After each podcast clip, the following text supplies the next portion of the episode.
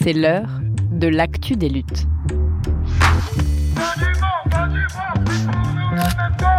Un podcast de Radio Parleur. Le son de toutes les luttes.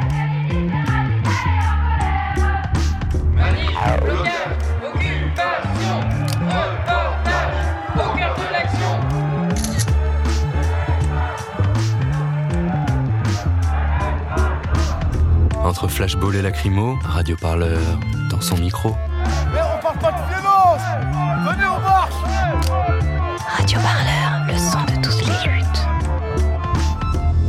Il aura suffi d'un vote et voici le nucléaire transformé en une énergie verte.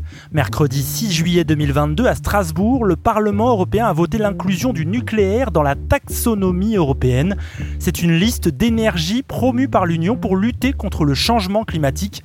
Une décision largement soutenue par le gouvernement français. C'est un argument de plus pour vendre des réacteurs et continuer à développer un secteur devenu une affaire d'État. Mais cette ambition, elle cache mal l'état réel des centrales actuellement en activité dans notre pays. 56 réacteurs, une grande partie d'entre eux atteignent les 40 années de service, date critique pour leur exploitation.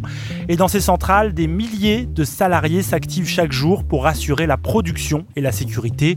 Ce sont leurs paroles que vous allez entendre dans ce podcast exclusif de l'Actu des luttes, une série réalisée en collaboration avec notre partenaire Basta. À notre micro, il et elle prennent la parole et quel que soit leur poste, c'est l'inquiétude qui domine. Leur machine, comme ils la nomment affectueusement, est vraiment bien conçue, mais faute d'entretien, elle s'abîme. Il et elle ont le sentiment que la politique d'EDF met à mal la sécurité du système nucléaire français. Ces témoignages, c'est Nolwenn Weiler, journaliste pour Basta, qui les a recueillis pour l'actu des luttes.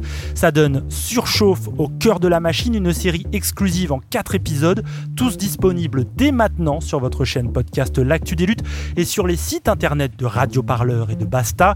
La réalisation elle est signée Adèle Itel. Je vous laisse tout de suite avec le premier épisode de votre série. Une toute dernière chose, si ce podcast des médias libres existe, c'est grâce à vous, grâce à vos dons. Alors n'hésitez pas, soutenez une info indépendante. Ça se passe sur Radio Parleur ou sur basta.media.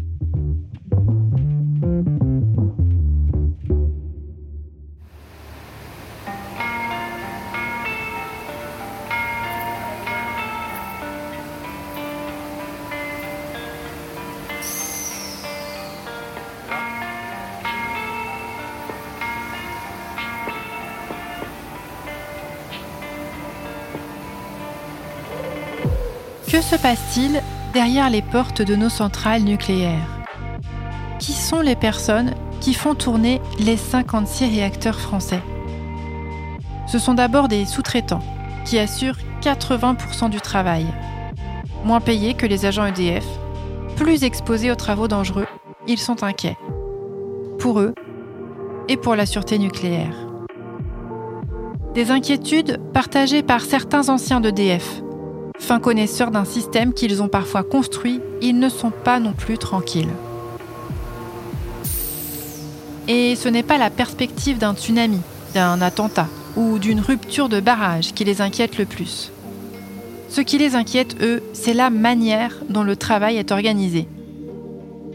Perte de pouvoir des techniciens au profit des gestionnaires financiers, fragilisation des collectifs de travail et diminution de la qualité des formations.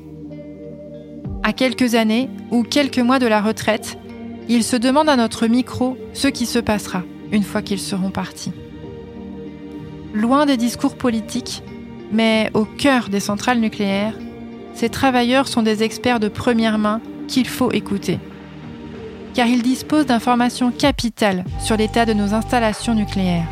Des informations d'autant plus capitales que notre président de la République promet de relancer cette filière. Pour garantir l'indépendance énergétique de la France, pour garantir l'approvisionnement électrique de notre pays et atteindre nos objectifs, en particulier la neutralité carbone en 2050. Nous allons, pour la première fois depuis des décennies, relancer la construction de réacteurs nucléaires dans notre pays.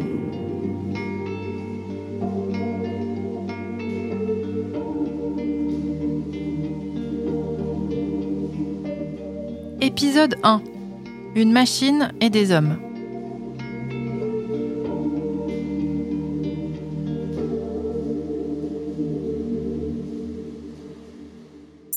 Philippe Billard, ancien salarié de la sous-traitance du nucléaire. J'ai commencé ma carrière en 85 à la centrale de Palvel pour terminer ma carrière en 2006 euh, toujours à la centrale de Palvel. Je pense comme tout jeune travailleur qui rentre dans une entreprise, euh, quand la première fois qu'il rentre dedans, c'est géant quoi. Tu dis euh, quel est le mec qui a pu inventer ce truc? Toutes les tuyauteries sont couvertes de calorifuges, donc tout est beau, tout reluit. Et là tu te dis ouais putain j'ai mis les pieds dans un truc fantastique. Et tu vois cette eau bleue et tout, et ce, le cœur du réacteur, et tu te dis, euh, voilà, c'est impressionnant. C'est impressionnant, mais c'est aussi, euh, dans l'impression qu'on a, c'est aussi euh, quelque chose qui nous rassure, parce qu'on se dit, c'est tellement propre, c'est tellement beau, que c'est rassurant. Daniel, j'ai fait 30 ans à la centrale de Lille. Quand je suis arrivé dans, dans la centrale, j'ai toujours été impressionné par les gens qui ont mis au point les centrales et, et la fabrication. C'est-à-dire que le matériel, euh, pour moi, là, on a, on a une machine incroyable qui est toujours en train de tourner 40 euh, ans après sa mise en service, avec euh, des, des choix techniques qui étaient judicieux à l'époque.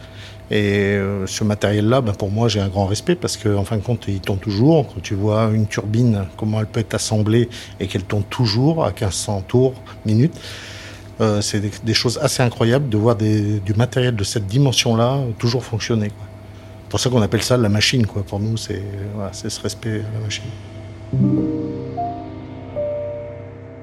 Daniel et ses collègues connaissent la centrale nucléaire comme leur poche. Et pour cause. Ils y ont passé plus de 30 ans, dont une partie en salle de conduite, au cœur de l'exploitation. L'exploitation, c'est euh, le, le pilotage en fait. Laurent, agent de conduite.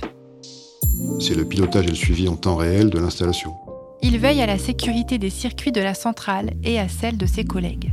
Donc c'est sa surveillance, c'est sa mise en conformité, c'est euh, suivre le programme de charge, c'est suivre les besoins du réseau, euh, c'est euh, surveiller la sûreté, les installations, etc. Tous les paramètres en fait qui, garantissent que tout va bien, que la sûreté est assurée et qu'on est là pour, ben, produire du courant. La particularité de la conduite, c'est qu'on a en charge la gestion du, temps réel.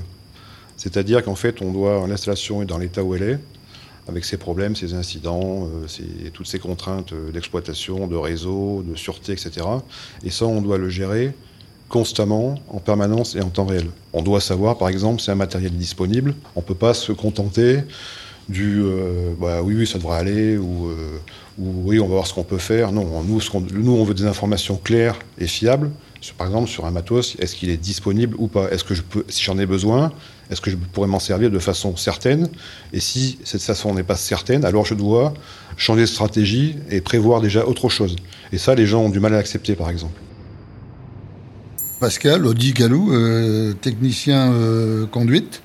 La marque de l'exploitation, c'est la connaissance parfaite de l'installation. Même si on ne peut pas tout connaître, mais on doit passer notre vie à essayer d'être euh, performant, à, à, apprendre en permanence, à se remettre en question et à apprendre encore et encore. C'est-à-dire que n'importe quel exploitant valable, il doit pouvoir te mettre le schéma de fonctionnement de la centrale et te l'expliquer de A jusqu'à Z. Tu dois avoir des notions de mécanique, d'électricité, savoir comment fonctionne une pompe, des notions de thermique. normalement, tous les autres services, quand euh, ils ont souvent, euh, ils viennent nous voir quand ils ont besoin de quelque chose, parce qu'ils pensent qu'on va leur résoudre leurs problèmes, vu qu'on connaît l'installation. Tu dois avoir cet état d'esprit qui fait qu'à un moment donné, tu puisses avoir un accident majeur et que tout le monde devrait être sur le pont. C'est ce qui fait qu'on est extrêmement soudés et qu'on marche en famille et qu'on est d'ailleurs mal vu par les autres, puisque effectivement, ça fait un peu sectaire. Un peu, tu comprends? Si tu montes sur un bateau, moi j'aime bien l'exemple des bateaux, j'ai des marins. On n'est rien sans les autres. pour moi, il n'y a même pas d'explication. Alors effectivement, quand on a affaire à des gens qui sont euh, en permanence euh, rivés sur leur petit écran euh, d'ordinateur, qui s'échangent des informations par ordinateur interposé alors qu'ils sont à 3 mètres les uns des autres, tu comprendras bien qu'on ne vit pas dans le même monde.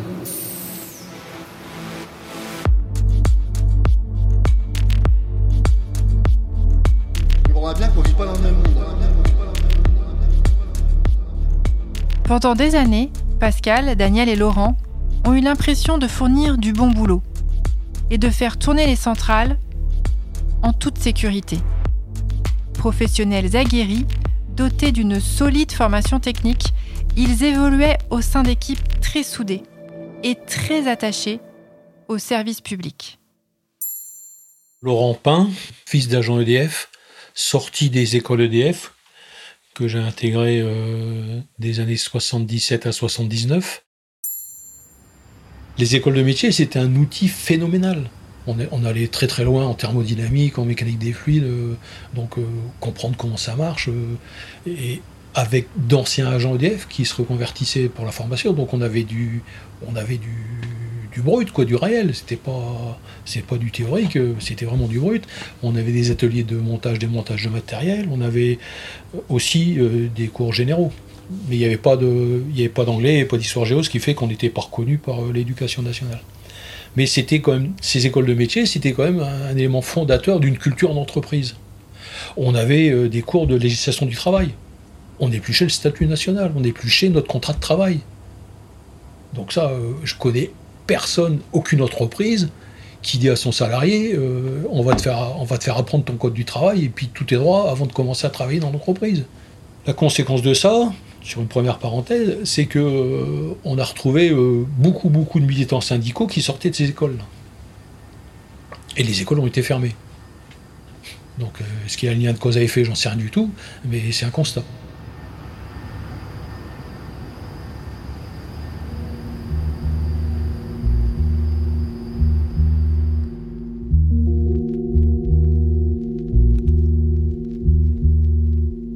Si la centrale tourne, c'est grâce au travail quotidien de centaines de personnes.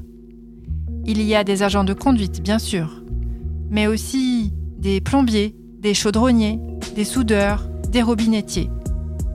Tout ce monde-là joue un rôle essentiel pour que les tuyaux, câbles et autres vannes soient d'équerre en permanence. Et puis il y a des ouvriers que l'on ne retrouve nulle part ailleurs, comme les décontamineurs. Ceux-là peuvent passer des heures à nettoyer des murs, sols ou conduits à la chiffonnette. Pour le moment, la France a échappé à un accident nucléaire majeur. Et c'est en grande partie grâce à leur travail. Mais aussi à la qualité du matériel dans lequel la force publique a choisi d'investir lorsque le programme nucléaire a démarré. Mais aujourd'hui, tout semble se déliter petit à petit. Moi, quand je suis arrivé euh, à la centrale, il y, avait, euh, il y avait une dizaine de personnes autour de moi qui étaient extrêmement accessibles et sympathiques et qui euh, discutaient avec moi, qui connaissaient tout. Quand je dis tout, ils connaissaient absolument tout. Aujourd'hui, on aurait encore une ou deux personnes comme ça sur le parc nucléaire. Peut-être qu'on aurait réussi à démarrer Flamanville. hein. Peut-être. Ce qui a vraiment changé, si tu veux, c'est qu'avant, euh, quand on avait un problème technique, euh, bon, qui était souvent soulevé à la conduite parce qu'on est là tout le temps, et c'est notre boulot de sauver l'installation. Donc là, à ce moment-là, on sollicitait euh, des gens de, métier à qui on pensait euh, être capable de, résoudre ce problème-là, et du coup, on leur transférait quelque part cette responsabilité de résoudre ce problème-là. Et c'était des personnes physiques, des gens euh, comme toi et moi, l'un en face de l'autre. Voilà. Ces gens-là, ils prenaient la responsabilité de résoudre ce problème-là. Ils l'emmenaient avec eux et ils se devaient d'y répondre. Et ça aboutissait à quelque chose de concret où on avait des gens qui venaient travailler et résoudre le problème. Aujourd'hui, pour le même problème technique, on sollicite en fait une organisation, mais jamais des personnes. On va faire euh, une demande de travaux euh, informatiques, mais plus jamais on a affaire à des personnes directement. Ce qui fait que cette responsabilité-là, en fait, elle disparaît. Parce que cette responsabilité-là, moi-même qui suis à la conduite, je ne peux pas la porter tout seul. C'est tellement énorme que je dois la partager avec mon équipe, avec les collègues de la maintenance, de la chimie, des essais, des électriciens, et on est garant tous ensemble que ça fonctionne et que ça ne va pas dé- dégénérer et puis provoquer une catastrophe. Mais le problème, c'est qu'aujourd'hui, les gens, en particulier de la maintenance, aujourd'hui, ils peuvent se retrancher derrière une application parce que c'est anonyme et du coup, bah, les gens, personne ne veut être responsable. Et ça se comprend parfaitement, c'est humain. Et une fois qu'on est entré dans ce système-là, eh ben, la responsabilité, elle incombe à ceux qui restent. Et ceux qui restent, ben, c'est les pauvres cons qui sont au fond du trou. C'est en premier lieu les agents de terrain, c'est les prestataires, c'est ceux en fait qui ne peuvent pas échapper à la réalité de l'installation. Une réalité qui se dégrade au fil du temps, déplorent les travailleurs. Si le circuit primaire, à même de pouvoir provoquer un accident grave, reste sanctuarisé, le reste souffre d'un manque d'entretien. Les premières victimes de cet amenuisement des exigences sont les travailleurs eux-mêmes. Ils évoluent dans une usine moins sécure qu'elle n'a été. Lorsque des fuites surgissent au niveau des réchauffeurs haute pression, il arrive que de l'eau chaude s'en évapore, menaçant d'ébouillanter ce qui passe à proximité.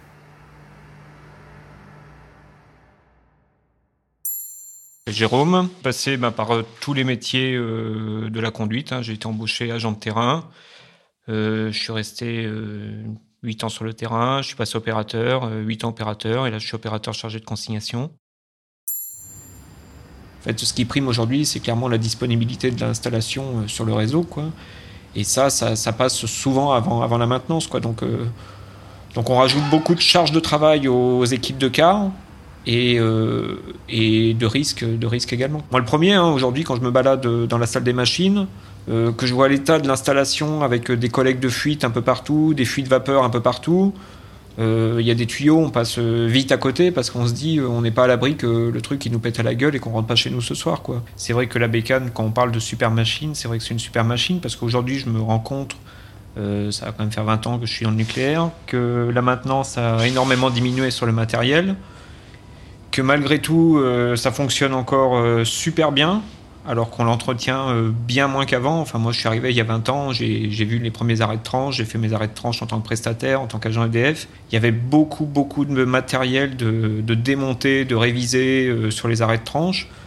Aujourd'hui, on est passé carrément, j'ai l'impression, à l'opposé. Et en fait, on, bah, on démonte beaucoup moins, on entretient moins les gens qui viennent travailler, euh, bah, c'est pas de leur faute, mais bon, ils sont moins formés, euh, bah, comme nous hein, d'ailleurs. Hein. Il faut reconnaître qu'on est de moins en moins bon parce qu'on nous demande euh, bah, pas grand chose. En fait, chacun, comme, dire, pour rejoindre Laurent, se met dans sa petite bulle où il est confortable. Ils tournent les pages de leurs consignes et sans forcément comprendre ce qu'ils font. D'ailleurs, on a eu des exemples où les, gens, euh, bah, il manquait une page à la consigne, euh, ils s'en sont pas rendus compte, euh, ils ont continué, et puis on s'est rendu compte après qu'on avait fait une bêtise, quoi.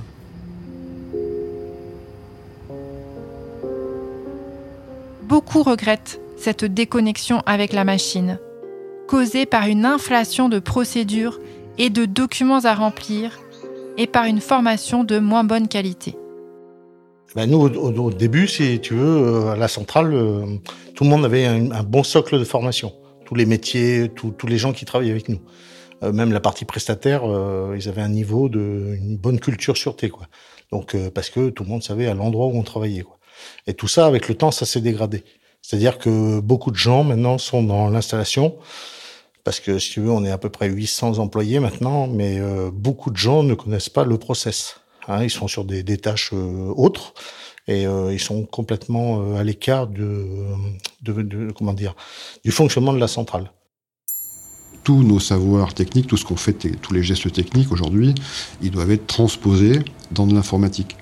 Ça pose un sacré problème pour les générations des anciens qui n'ont pas, euh, pas été bercés dans l'informatique et pour qui c'est très très compliqué de se déplacer dans des organisations informatiques qui changent sans arrêt, euh, qui sont pas, on va dire, forcément euh, hyper ergonomiques. Et par contre, bon, bah, effectivement, les jeunes, ils sont très à l'aise là-dedans, mais eux, ils n'ont pas, ils ont pas la connaissance technique, par contre, euh, concrète de, l'installation, quoi. Et comment ça se fait qu'ils peuvent travailler là s'ils n'ont pas cette connaissance technique? C'est plus exigé. Il y a bien des gens au final qui la connaissent, cette installation. Non, non, il y, a des, y a des, il y a des pans de connaissances qui disparaissent. Il y a des pans entiers de, de, de connaissances particulières qui, qui, disparaissent, tout simplement. Bah, par exemple, euh, moi je suis sur. Enfin, j'ai une anecdote aussi, mais la dernière formation que j'ai faite, bah, j'ai appris aux deux formateurs euh, qu'on avait un certain type de vanne qui fonctionnait euh, différemment des autres. Et ben voilà, les, formateurs ne savaient pas. Bon, c'est de la faute à personne, hein, c'est juste, c'est juste que ça a été oublié, quoi. Oublié, pas transmis, et puis donc perdu, quoi.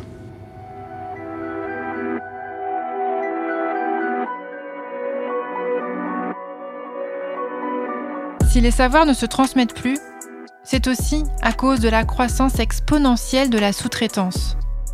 Car aujourd'hui, dans les centrales, ce sont les sous-traitants qui accomplissent 80% du travail de maintenance.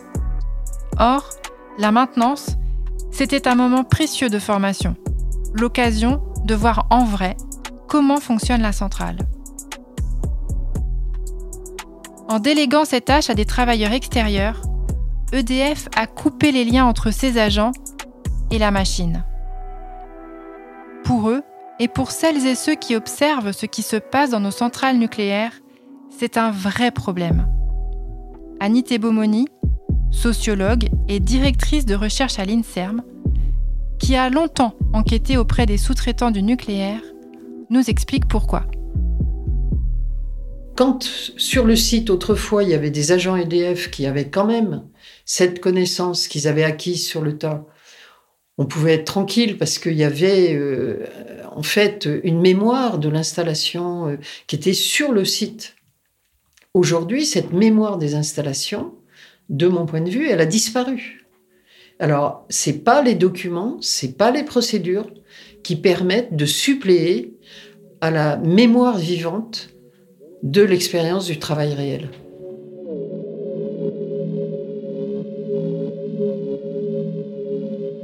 Et c'est la fin de ce premier épisode de votre série Surchauffe au cœur de la machine, un podcast en quatre épisodes de Nolwenn Weiler, réalisé par Adèle Itel et produit par Radio Parleur et Basta.